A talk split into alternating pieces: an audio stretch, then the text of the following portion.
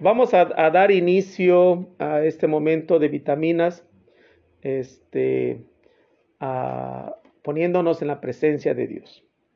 Un saludo a, mi primo Sulpicio Abundis desde Petatlán, Guerrero. Este, saludos, primo, saludos a toda la familia allá en ese hermoso pueblo de Petatlán. Vamos a, ponernos en la presencia de Dios. Quiero, este, para como oración, como momento de entrada a esta sesión de vitaminas, quiero que hagamos la secuencia de este domingo, que es domingo de Corpus. Tradicionalmente, la fiesta de Corpus era celebrado este día, jueves, un jueves de Corpus, un jueves después de la solemnidad de la Santísima Trinidad. Eh, este, se celebraba esta fiesta en honor, dedicación, alabanza, gloria eh, para el Santísimo Sacramento del altar, el cuerpo y la sangre de Cristo. Este es tradicionalmente porque quiere hacer referencia al jueves santo, porque fue un jueves cuando Jesús instituyó el santo sacramento de la Eucaristía. Y por lo tanto la iglesia tradicionalmente siempre lo hacía así después de la solemnidad de la Santísima Trinidad se celebraba el, jueves siguiente la solemnidad del Corpus Christi, pero la iglesia, especialmente en muchos lugares del mundo, y aquí la iglesia en, en todo Estados Unidos, eh, ha pasado esta fiesta para el domingo, porque quiere que todos los fieles eh, puedan asistir a esta fiesta, ya que es el jueves, pues a veces no es posible hacerlo. Así que vamos a, a iniciar, vamos a poner en la presencia de Dios haciendo esta oración, eh, esta secuencia como oración de entrada. En nombre del Padre, del Hijo y del Espíritu Santo. Amén. Gloria al Padre, gloria al Hijo y gloria al Espíritu Santo, como era en el principio, ahora y siempre, por los siglos de los siglos. Amén. Aleluya. Al Salvador alabemos, que es nuestro pastor y guía. Alabémoslo con himnos y canciones de alegría Alabémoslo sin límites y con nuestras fuerzas todas, pues tan grande es el Señor que nuestra alabanza es poca. Gustosos hoy aclamamos a Cristo que es nuestro pan, pues Él es el pan de vida que nos da vida inmortal. Dos eran los que cenaban y les dio pan a los doce. Doce entonces lo comieron y después todos los hombres sea plena la alabanza y llena de alegres cantos, que nuestra alma se desborde en todo un concierto santo. Hoy celebramos con gozo la gloriosa institución de este banquete divino, el banquete del Señor. Esta es la nueva Pascua, Pascua del único Rey, que termina con la alianza tan pesada de la ley. Esto nuevo, siempre nuevo, es la luz de la verdad, que sustituye a lo viejo, con reciente claridad. En nuestra última cena, Cristo hizo la maravilla de dejar a sus amigos el memorial de su vida. Enseñados por la Iglesia, consagramos pan y vino, que a los hombres nos redimen y dan fuerza en el camino. Es un dogma del cristiano que el pan se convierte en carne. Lo que antes era vino queda convertido en sangre.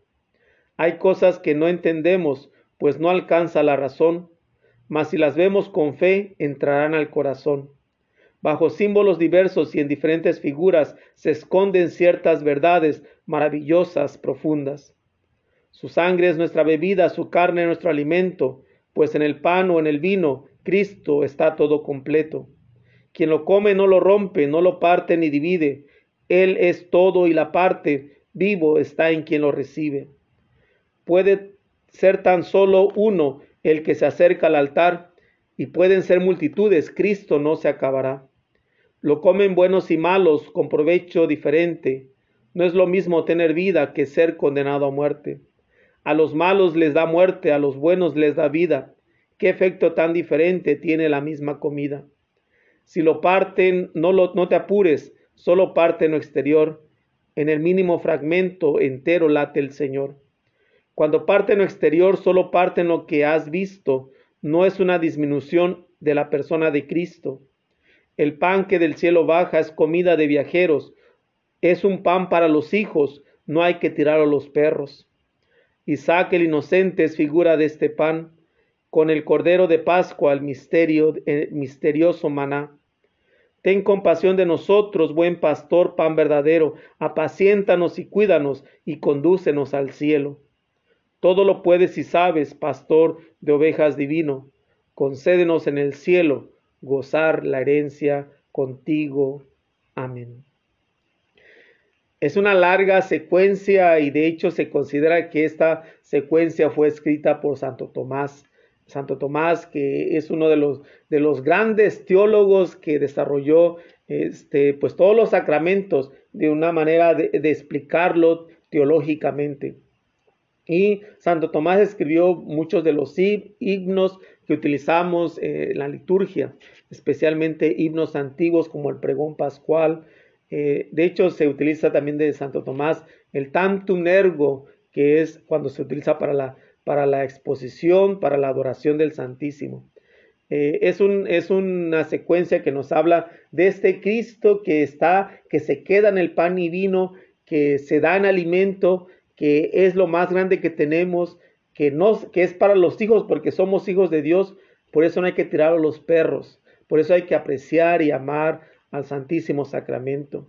Es el alimento del camino, es Cristo quien se da, es Cristo que existe ah, en todo su esplendor, en algo tan sencillo, es un misterio que no lo entendemos, que no lo conocemos en su totalidad, pero lo aceptamos, lo creemos por fe, lo vivimos en nuestras vidas es un alimento que va nutriendo cada uno de, los momentos de, nuestra vida y qué maravilloso es cuando eh, pues podemos a través de la Santa Comunión el poder recibir a través de los sacramentos, el poder recibir el cuerpo y la sangre de Cristo.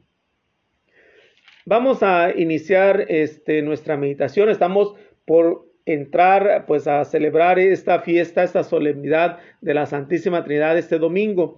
Este, así que vamos a hacer las lecturas de este domingo y meditarlas.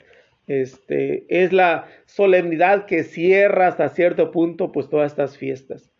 Hay otra solemnidad que viene el, próximo, el próximo viernes, no este viernes, perdón, bueno, sí, este viernes que viene, no mañana, de, sino dentro de ocho días, estaremos celebrando la solemnidad del Sagrado Corazón de Jesús y el domingo la fiesta del Inmaculado Corazón de María. Este, pero prácticamente se puede decir que esta solemnidad del Corpus Christi como que cierra estos domingos de solemnidades. Eh, la primera lectura es del libro del Génesis, el primer libro de la, de la Biblia, y es del capítulo 14, versículo del 18 al 20.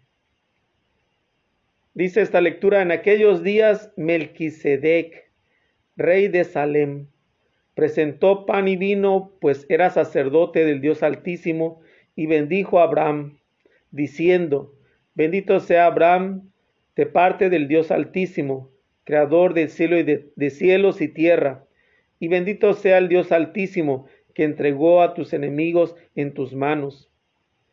Y Abraham le dijo, perdón, y Abraham le dio el diezmo de todo lo que había rescatado. Palabra de Dios. Te alabamos, Señor.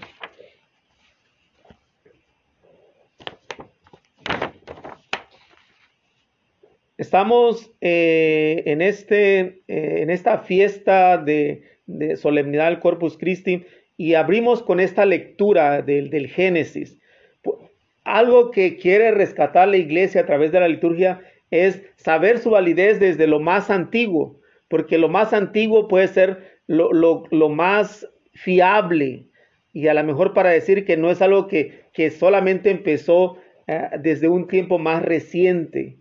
Por eso también el, considerar la Eucaristía como algo central para la iglesia eh, tiene, tiene esta capacidad de, este, de, fuerza, porque desde los principios de la iglesia la Eucaristía ha sido celebrada. Así que la liturgia quiere también irse hasta el primer libro de la Biblia para poder comprobar y reafirmar este misterio de la Eucaristía. Y quiere hablarnos del padre de la fe, que es Abraham. Y, lo pone este, Abraham eh, junto con el rey de Salem que es Melquisedec. Melquisedec que no solamente hace el trabajo de rey, sino también de sacerdote. Y por eso Jesús, y bueno, y, vamos a ver que también el, Salmo 110 o 109 nos dice, este, tú eres sacerdote eterno según el rito de Melquisedec. Porque Jesús, desde la visión cristiana y especialmente en, en el libro de los Hebreos, capítulo 7, versículo del 1 al 10, nos va a hacer referencia a esta conexión entre Jesús, que es este personaje que nos habla el Salmo, y este personaje que quiere hacerse semejante a Melquisedec y que por lo tanto es Jesús, que es rey y también es sacerdote. Y es sumo sacerdote, así lo dice eh, eh, la carta a los hebreos. Eh, quiere poner este, este rey de Salem, Melquisedec, quiere poner eh, a los pies del padre del pueblo de Abraham. Eh, y, bueno, estamos hablando que esta lectura nos habla de antes de que, de que Abraham se convierta en Abraham, que es padre de muchos, de, muchos, eh, Abraham significa padre, pero Abraham significa que es de, padre de la fe de muchas generaciones, de multitudes. Y ¿Qué ofrece este rey? Ofrece pan y vino. Le ofrece a Dios pan y vino. No le ofrece un sacrificio. Quiere hacer mención de, de que esta manera desde lo natural, desde la naturaleza que Dios nos ha dado, es lo que quiere ofrecer a Dios, el pan y el vino. ¿Qué vamos a ofrecer en la Eucaristía? pan y vino. Así que es esta conexión tan fuerte entre eh, eh, Jesús como el sumo sacerdote, que es la figura de Melquisedec. En este mismo sentido, eh, pues el, salmo, y de hecho es el, salmo que vamos a, vamos a recitar ahorita, que nos habla el, el, salmo 109 o 110 en el versículo 4, que también nos habla este personaje, eres sacerdote eterno según el rito de Melquisedec.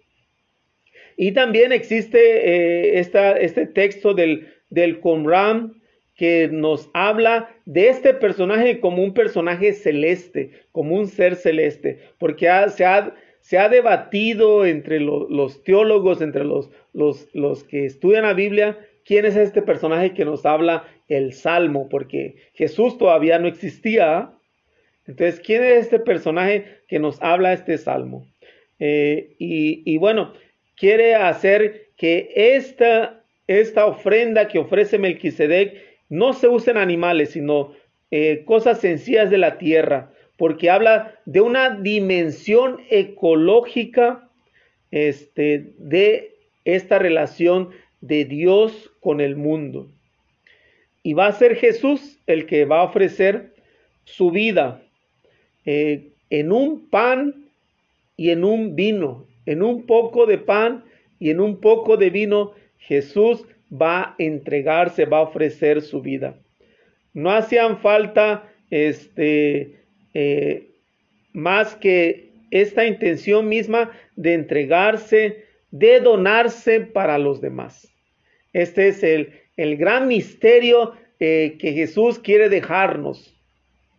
Él se entrega, se da, y estamos hablando que Él se da antes de que se entregue, ¿va? Él se entrega antes de que se entregue. Él se entrega en el pan y el vino antes de entregar su cuerpo en, el sacrificio. Eh, yo creo que valdría la pena si, si quisieran a lo mejor ir a, a, la carta a los Hebreos capítulo 7 para que vean cómo nos, nos quiere reafirmar y nos habla de esta fiesta que celebramos este domingo del Corpus Christi? ¿Cuál es la semejanza entre, eh, el, sacerdote Melquisedec y el sumo sacerdote que es Cristo? El rey que es Cristo y es el sumo sacerdote. Vamos a, pasar al Salmo, el Salmo 109, eh, que nos, nos va a hablar de esto, y a lo mejor ya, ya dije algo. Eh, el estribillo dice, tú eres sacerdote para siempre. Esto ha dicho, esto ha dicho el Señor a mi Señor.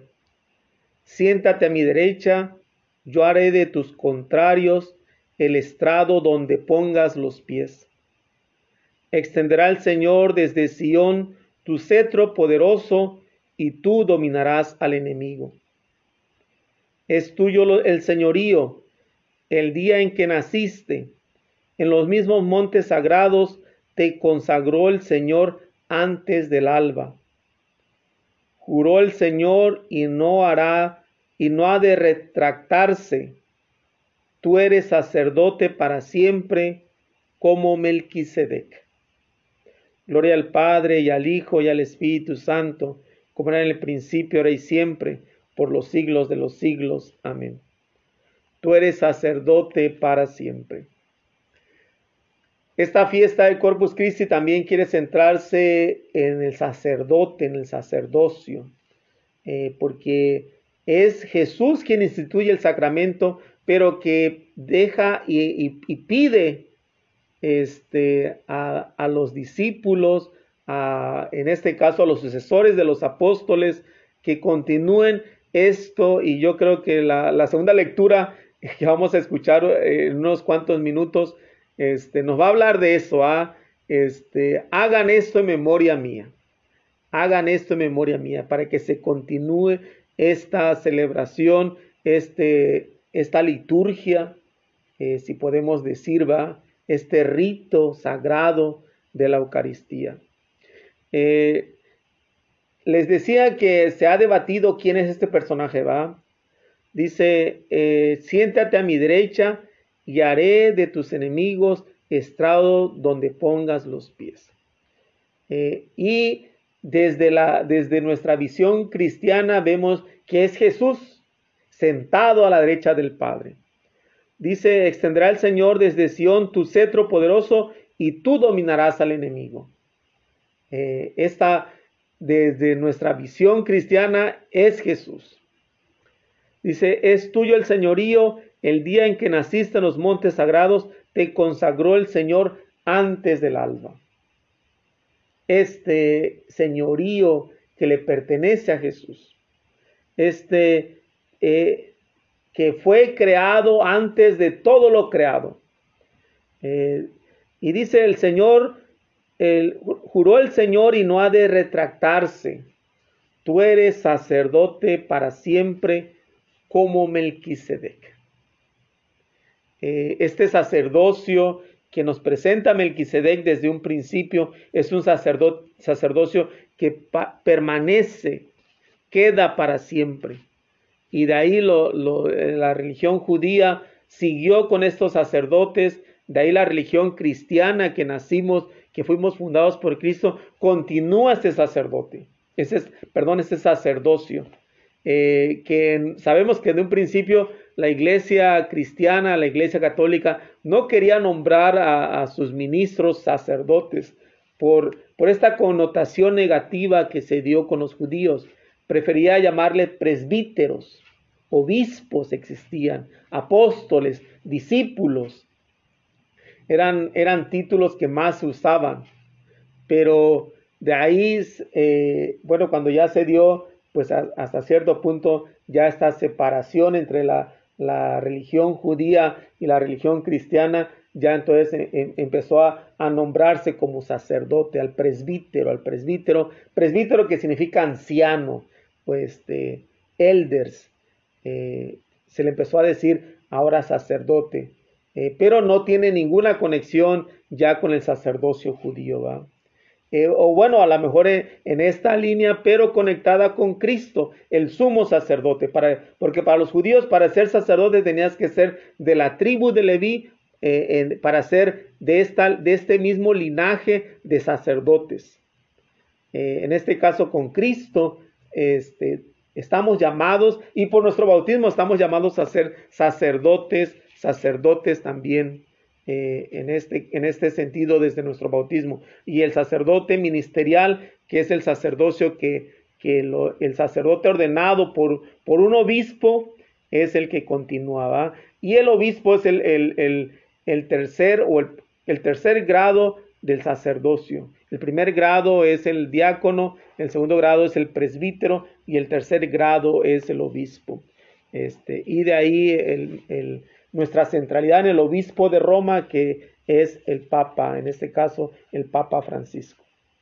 Bueno, vamos a, ahora a pasar a la segunda lectura, eh, que es de la primera carta del apóstol San Pablo a los Corintios, capítulo 11, versículo de 23 al 26.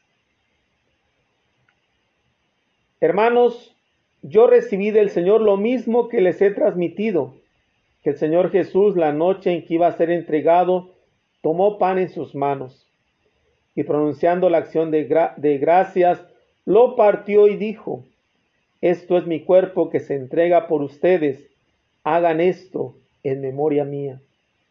Lo mismo hizo con el cáliz después de cenar diciendo, este cáliz es la nueva alianza que se sella con mi sangre.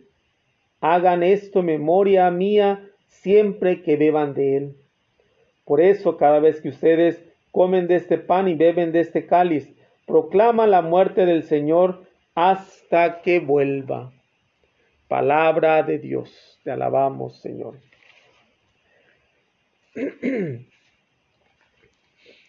Sabemos que este, nuestro cristianismo, eh, la iglesia cristiana, la iglesia católica, como le decimos, este, eh, hemos sido, eh, hemos sido creciendo, hemos estado recibiendo tradiciones del Señor. Así fue fundada nuestra iglesia. Nuestra iglesia fundada en los apóstoles y ellos nos compartieron las tradiciones, lo que Jesús dejó y de ahí los sucesores de los apóstoles, de ahí los, los obispos, los presbíteros, los diáconos, los profetas, eh, todos ellos nos transmitían las tradiciones y por lo tanto seguimos viviendo eh, eh, de las tradiciones de la iglesia. De hecho, decimos que las dos grandes ramas de la revelación es la sagrada, la sagrada, la sagrada escritura y la tradición. La tradición con T mayúscula, no la tradición con T minúscula. La tradición que, que es el fundamento de la iglesia y por lo tanto hay muchas cosas en la tradición que a veces no están en la Sagrada Escritura, pero que se acepta porque es parte de esta tradición que ha sido compartida de generación en generación, especialmente desde los primeros apóstoles. Y Pablo, sabemos que Pablo no conoció personalmente a Jesús. Y por eso le da él mucha importancia a lo que él ha recibido. Eh, y una de, de estas tradiciones y gestos es de la última cena del Señor. Eh, San Pablo, y así no, también nos lo reafirma el Vaticano II, la iglesia se realiza en la Eucaristía. Qué hermosa expresión. La iglesia se realiza en la Eucaristía. La iglesia tiene su principio y su fundamento en la Santa Eucaristía. Y por eso qué importante es eso. Eh, todos debemos reconocer eh, que aquella noche marcaría para siempre la vida de, los apóstoles y por lo tanto marcaría para, marcaría para siempre la vida de la iglesia de Cristo. La iglesia de Cristo eh, se fundamenta en este momento especial. y este, nos dice San Pablo, yo le, yo, eh, este, yo recibí del Señor lo mismo que le he transmitido. ¿Y de dónde recibió esta tradición? algunos dicen que pertenece a Antioquía. Esta tradición eh, viene de Antioquía porque Antioquía fue el centro más grande del, primer cristianismo de la, de la iglesia naciente. Y de hecho, ahí en Antioquía es donde recibimos el nombre de cristianos. Eh, tiempo después eh, vamos a, ponernos el nombre de católicos, pero originalmente este es nuestro nombre, cristianos, que, viene de la tradición de Antioquía. Primero éramos los seguidores del camino, eh, así nos conocemos, éramos, éramos conocidos, ¿verdad? Este, los seguidores del camino. Ah, después cristianos, después católicos. Y por eso podemos decir que somos pues cristianos católicos, ¿verdad? Eh, la iglesia cristiana, sabemos, está dividida en tres grandes ramas. La iglesia ortodoxa, la iglesia cristiana católica y la iglesia, la iglesia protestante. Son las tres ramas de la iglesia cristiana. Cristiana ortodoxa, cristiana católica y cristiana protestante. Eh, y bueno, de ahí es donde prácticamente en Antioquía, donde se da la separación más grande entre la, entre la religión judía con la religión cristiana. Entonces, este, los gestos del Señor, la tradición del Señor este, que se da de la Eucaristía, viene de, una comida judía prácticamente. Eh, se ofrece el pan, se ofrece el vino en una cena judía y por lo tanto así también se da en la Eucaristía. Son importantes las palabras y el sentido que pone Jesús. Eh, Jesús en la noche en que iba a ser entregado, se entregó. La noche en que iba a ser entregado, se entregó a los suyos. Eh, por eso yo creo que este, cuando hablamos de la pasión, Jesús se entrega, pero en la noche en que iba a ser entregado, Él ya se entregó. Eh, entonces, por lo tanto, eh, no es que le quitaron la vida, Él dio la vida, Él ofreció la vida, lo entregó, entregó su vida, la donó a los suyos en el pan y en el vino, en una forma tan sencilla, pero a la vez asombrosa, que nadie se lo podía imaginar. Y yo creo que este, eh, para, para los apóstoles, eh, este proceso de reconocer a Jesús eh, presente en el, en, el, pan y en el vino, yo creo que fue un proceso que la iglesia de hecho ha estado debatiendo, ha estado o debatió en sus principios, ¿va? Pero, pero seguía reafirmando esta presencia de Jesús. Entonces, de hecho, fue una de las grandes separaciones de la iglesia cristiana cuando se divide en la iglesia protestante donde ya en, muchas iglesias protestantes ya no se, ya no se cree, ya no se, se vive, y pues ya no hay comunión con la, con iglesia cristiana católica. Entonces se pierde este sentido. Eh, ¿Y por qué habla, habla este San Pablo y dice, eh, cada vez que comen de este pan, proclama la muerte del Señor hasta que vuelva? ¿Por qué? ¿Por qué hasta que vuelva? ¿Por qué recordar la muerte del Señor? ¿Por qué recordar la violencia de su muerte? ¿Por qué, este, por qué resaltar esta, esta dimensión de sacrificio? Eh, ¿Por qué, este, por qué no, no, se olvida esto de, de, lo que le costó al Señor, a Jesús, la liberación de la humanidad? ¿Por qué? Porque es bueno recordar porque cuando no hay, no se hace memoria, significa no tener historia. Si no se hace memoria, significa que no hay historia. Por eso es bueno este, eh, y, no es solamente el, el, el recordar, no es solamente como una semejanza. Para nosotros e, este memorial de la pasión en la Eucaristía es volver a vivir ese momento.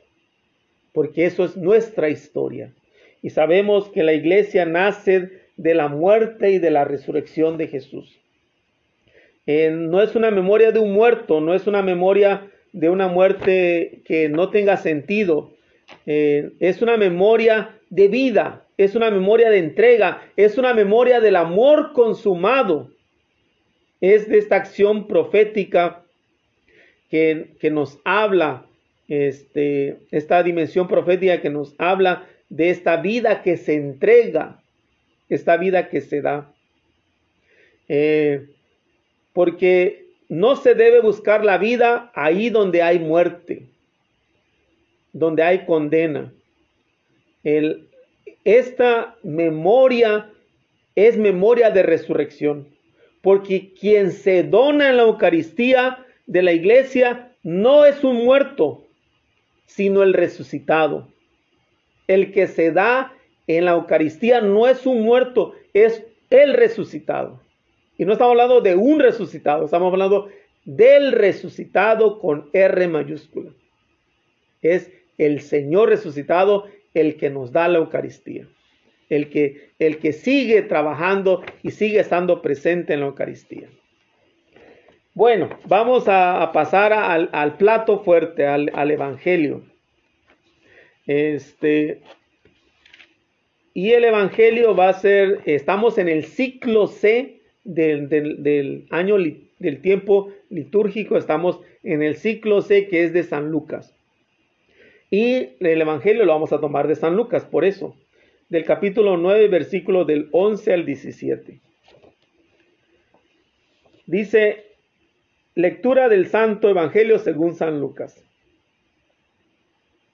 En aquel tiempo Jesús habló del reino de Dios a la multitud y curó a los enfermos. Cuando cae la tarde, los doce apóstoles se acercaron a decirle, despide a la gente para que vayan a los pueblos y caseríos a buscar alojamiento y comida, porque aquí estamos en un lugar solitario. Él les contestó, denles ustedes de comer. Pero ellos le replicaron, no tenemos más que cinco panes y dos pescados, a no ser que vayamos nosotros mismos a comprar víveres para toda esta gente eran como cinco mil varones. Entonces Jesús dijo a sus discípulos, hagan que se sienten en grupos como de cincuenta. Así lo hicieron y todos se sentaron. Después Jesús tomó en sus manos los cinco panes y los dos pescados y levantando su mirada al cielo pronunció sobre ellos una oración de acción de gracias. Los partió y los fue dando a los discípulos para que ellos los distribuyeran entre la gente comieron todos y se saciaron, y de lo que sobró se llenaron doce canastos. Palabra del Señor. Gloria a ti, Señor Jesús. Lucas eh, nos presenta esta multiplicación de los panes como una Eucaristía. Eh, este, es interesante porque Lucas utiliza cinco verbos. Dice, toma, tomar, eh, toma los panes, alza los ojos, bendice, parte, parte y da. Parte y reparte, ¿va? Eh, que es eh, esta, esta, estas acciones, estos verbos que utilizamos en la Eucaristía. Para Lucas la multiplicación de los panes es la celebración de la Eucaristía. Digo, Lucas nos va a dar el relato también de la, última cena, pero ya desde antes eh, Lucas quiere presentar así a su comunidad, a la comunidad lucana, quiere presentar este hecho que Jesús ya lo había hecho desde antes, ¿va? Antes de que celebrara la Eucaristía, la, última cena, él ya lo había hecho con la multiplicación de los panes. Eh, y es interesante porque este relato nos habla de que, Jesús está con, con la gente, este, les habla del reino de Dios, los cura de los males y también nos habla de la preocupación de Jesús por darles de comer, de recibirlos, de tenerlos ahí, de atenderlos. Eh, entonces estamos hablando que, perdón, este, que la Eucaristía debe tener también estas dimensiones, una dimensión de acogida, eh, una experiencia del reino de Dios y una curación de nuestra vida. La Eucaristía tiene que tener también estos espacios donde la gente se sienta bienvenida, aceptada, amada, donde se experimente el reino de Dios y donde haya sanación y curación. La Eucaristía tiene que tener estas dimensiones que nos presenta Lucas en, su relato del día de hoy de la multiplicación de los panes. Y por eso también eh, eh, es importante lo que, lo que sucede en el relato. Dice, eh, se le acercan los, los apóstoles, los doce apóstoles, y decirle, bueno, despide a la gente para que vayan a los pueblos a buscar alojamiento y comida, porque aquí estamos en un lugar solitario. ¿Y qué dice Jesús? Denle ustedes de comer. Entonces, es una exigencia de Jesús. No es de que, eh, pues vean a ver si le pueden dar algo de comer.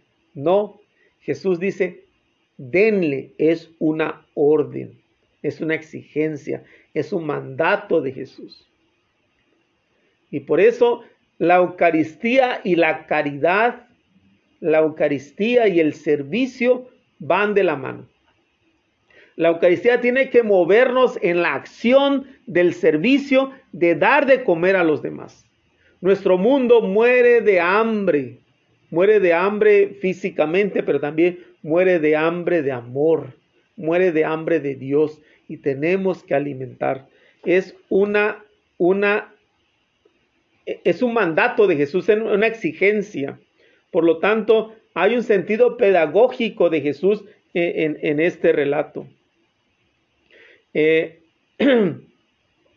la Eucaristía como acogida, como experiencia del reino y curación de vida, debería de centrar nuestra vida de iglesia. Eh, así como la Eucaristía es el centro, por lo tanto también este sentido de acogida, este sentido del reino de Dios, este de, sanación, tiene que ser el centro de nuestras vidas. Eh, si la, Eucaristía no es un misterio de acogida, entonces no haremos lo que hacía Jesús.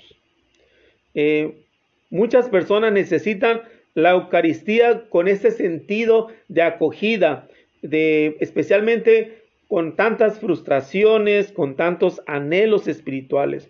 Por eso es feo cuando algunos párrocos, algunos líderes de la iglesia cierran las puertas o a veces le, gritan a la gente o los tratan mal o eh, hasta los, los ignoran, los acusan delante de, este, en el micrófono como, como si se sintieran dueños, como si fueran ellos los que, los que son los dueños de la Eucaristía, cuando la Eucaristía pertenece a toda la iglesia.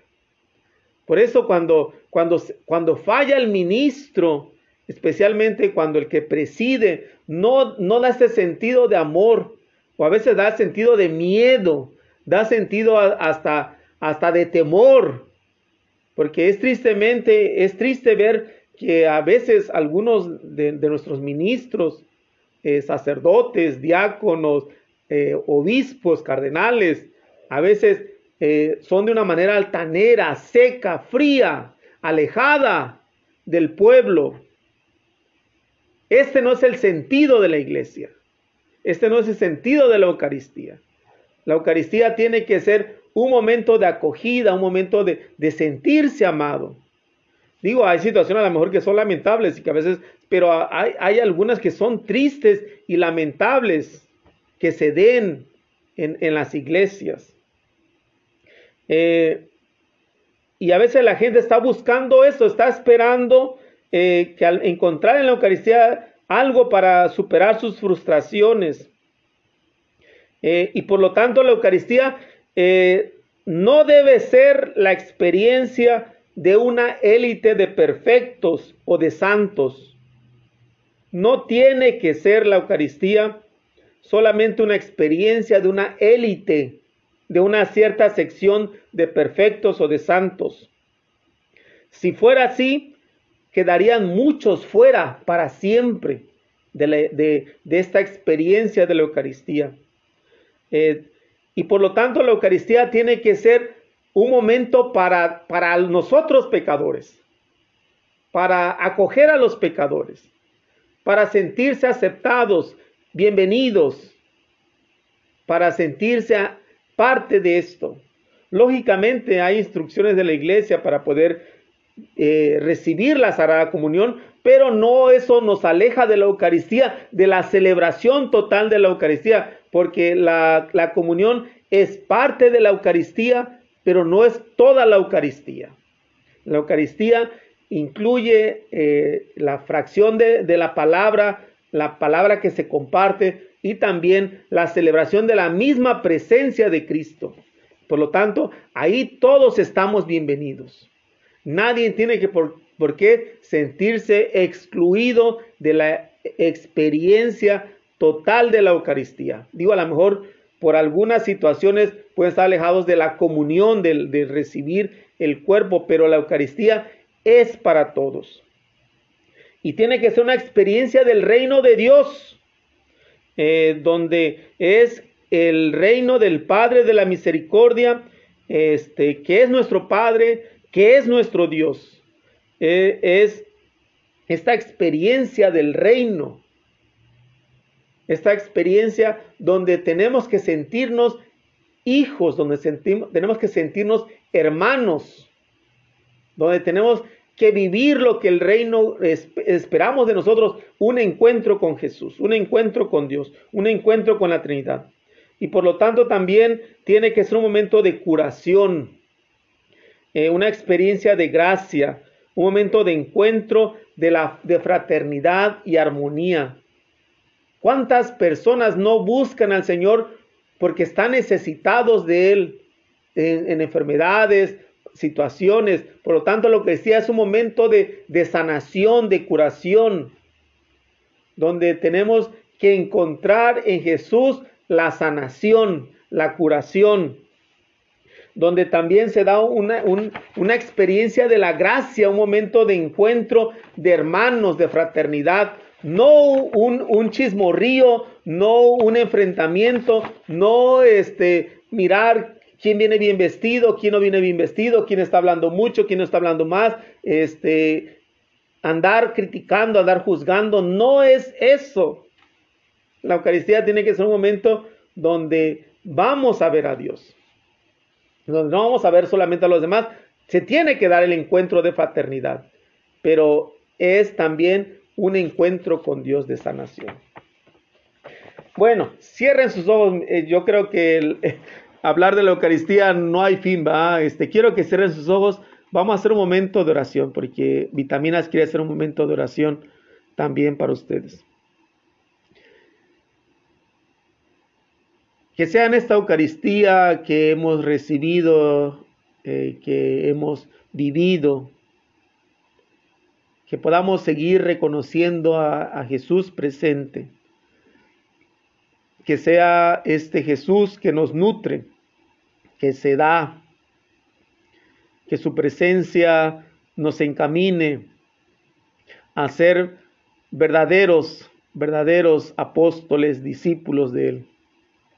Pero también sea la Eucaristía la que nos, nos, nos anime, la que nos rete, a darle de comer a los demás. En tu necesidad, ve a la Eucaristía. La Eucaristía que es el centro de la vida cristiana. Que sea la Eucaristía la que siga nutriendo tu vida, sea la Eucaristía la que siga dándole sentido a tu vida. Que en este Dios que es Padre, un Padre que quiere alimentar, porque el Padre busca alimentar a los demás.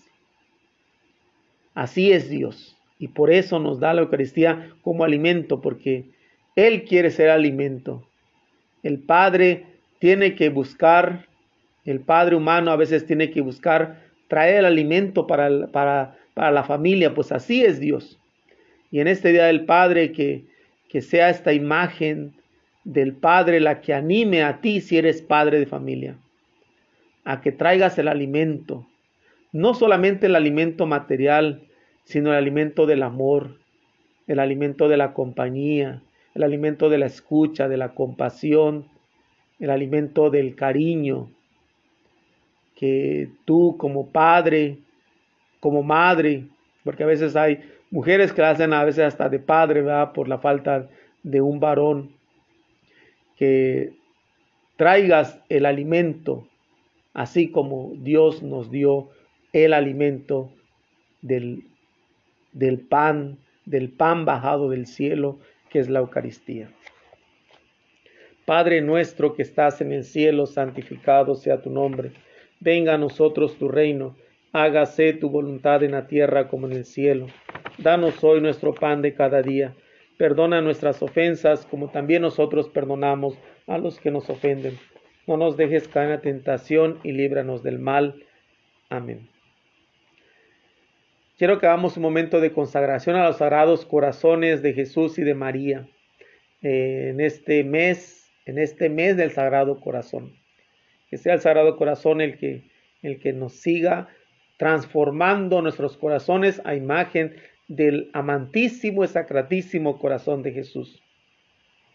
Eh, decimos, santísimos, sagrados corazones de Jesús y María, unidos en el amor perfecto, como nos miras con misericordia y cariño, consagramos nuestros corazones, nuestras vidas, nuestras familias a ustedes.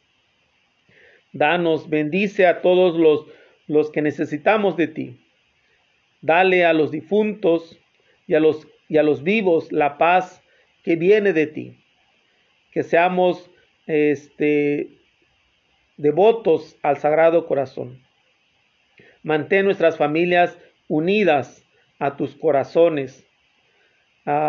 que tu protección, que la protección de ustedes esté especialmente con toda la familia.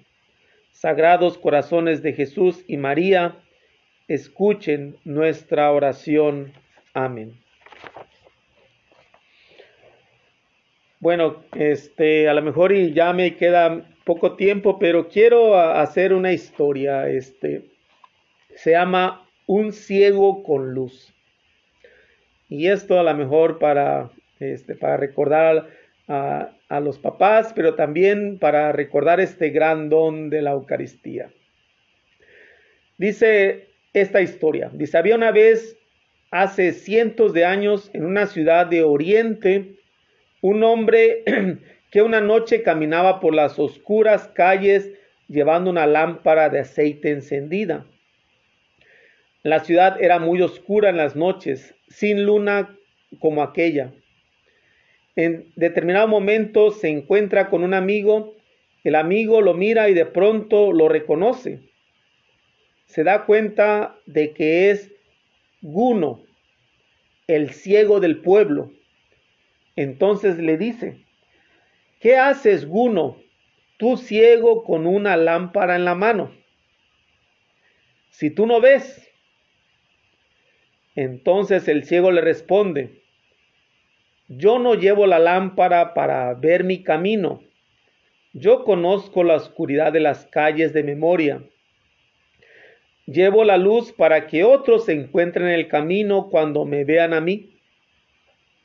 No solo es importante la luz que me sirve a mí, sino también la que yo uso para que otros puedan también servirse de ella.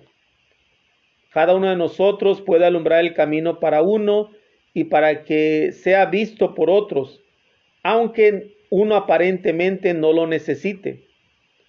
Alumbrar el camino de los otros no es tarea fácil, aunque muchas veces en vez de alumbrar oscurecemos mucho más el camino de los demás. ¿Cómo? A través del desaliento, la crítica, el egoísmo, el desamor, el odio, el resentimiento. Qué hermoso sería si todos ilumináramos los caminos de los demás, sin fijarnos si lo necesitan o no llevar luz y no oscuridad. Si toda la gente encendiera una luz, el mundo entero estaría iluminado y brillaría día a día con mayor intensidad.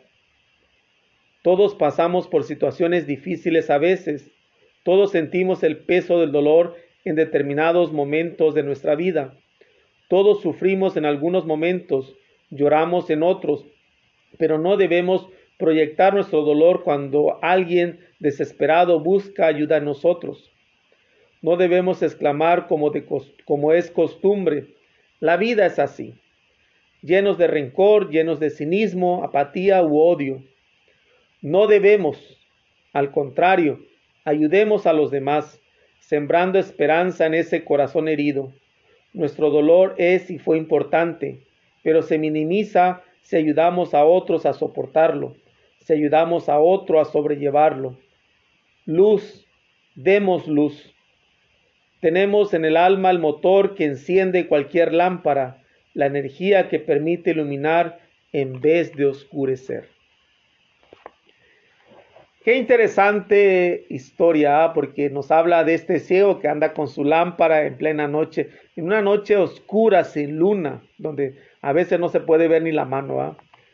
pero una luz puede iluminar. Y, y, cuando el amigo se da cuenta, bueno, Juno, ¿por qué tú traes una lámpara si eres ciego? Y dice, no lo traigo por mí, lo, lo traigo porque yo conozco el camino, lo traigo para iluminar el camino de otros.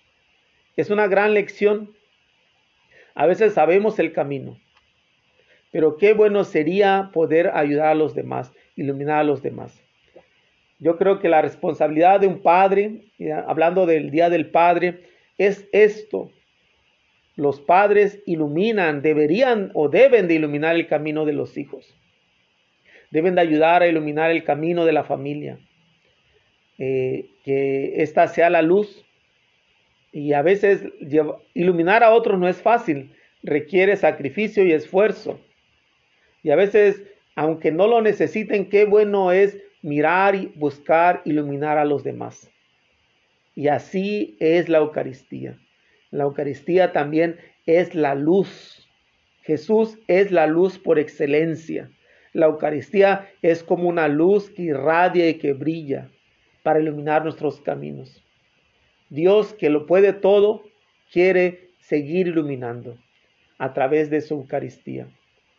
Que sea la Eucaristía nuestra luz, que sea esta Eucaristía que podamos compartir con los demás, dar a los demás la Eucaristía, llevar a los demás la Eucaristía. Porque la Eucaristía no termina ahí en la misa, la Eucaristía continúa afuera de la misa.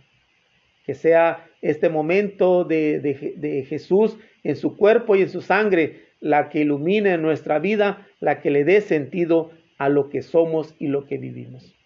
Feliz Día del Padre a todos los padres y pedimos por nuestros los padres o los padres que están difuntos.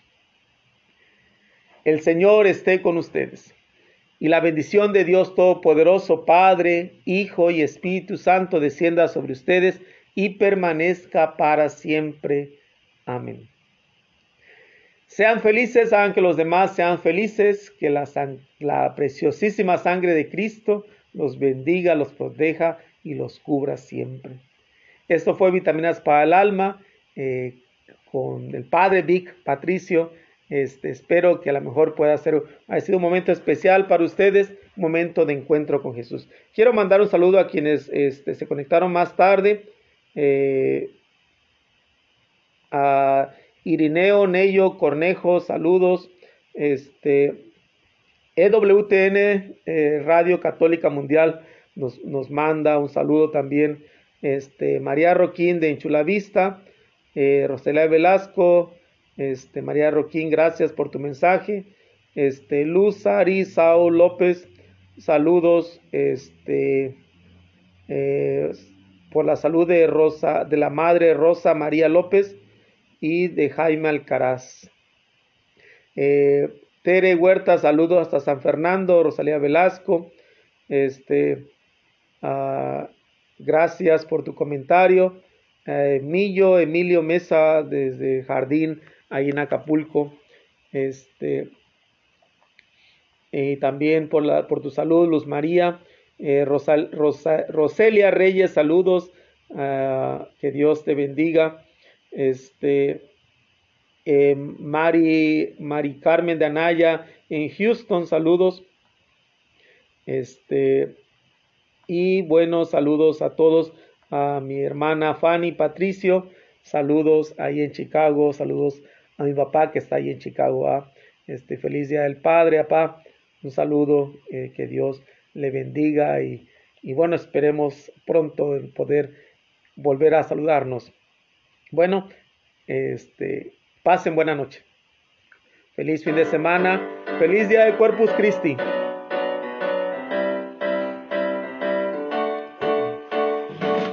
No importa cómo estés, sin problemas o con estrés. Si estás agobiado, saludos Anderson.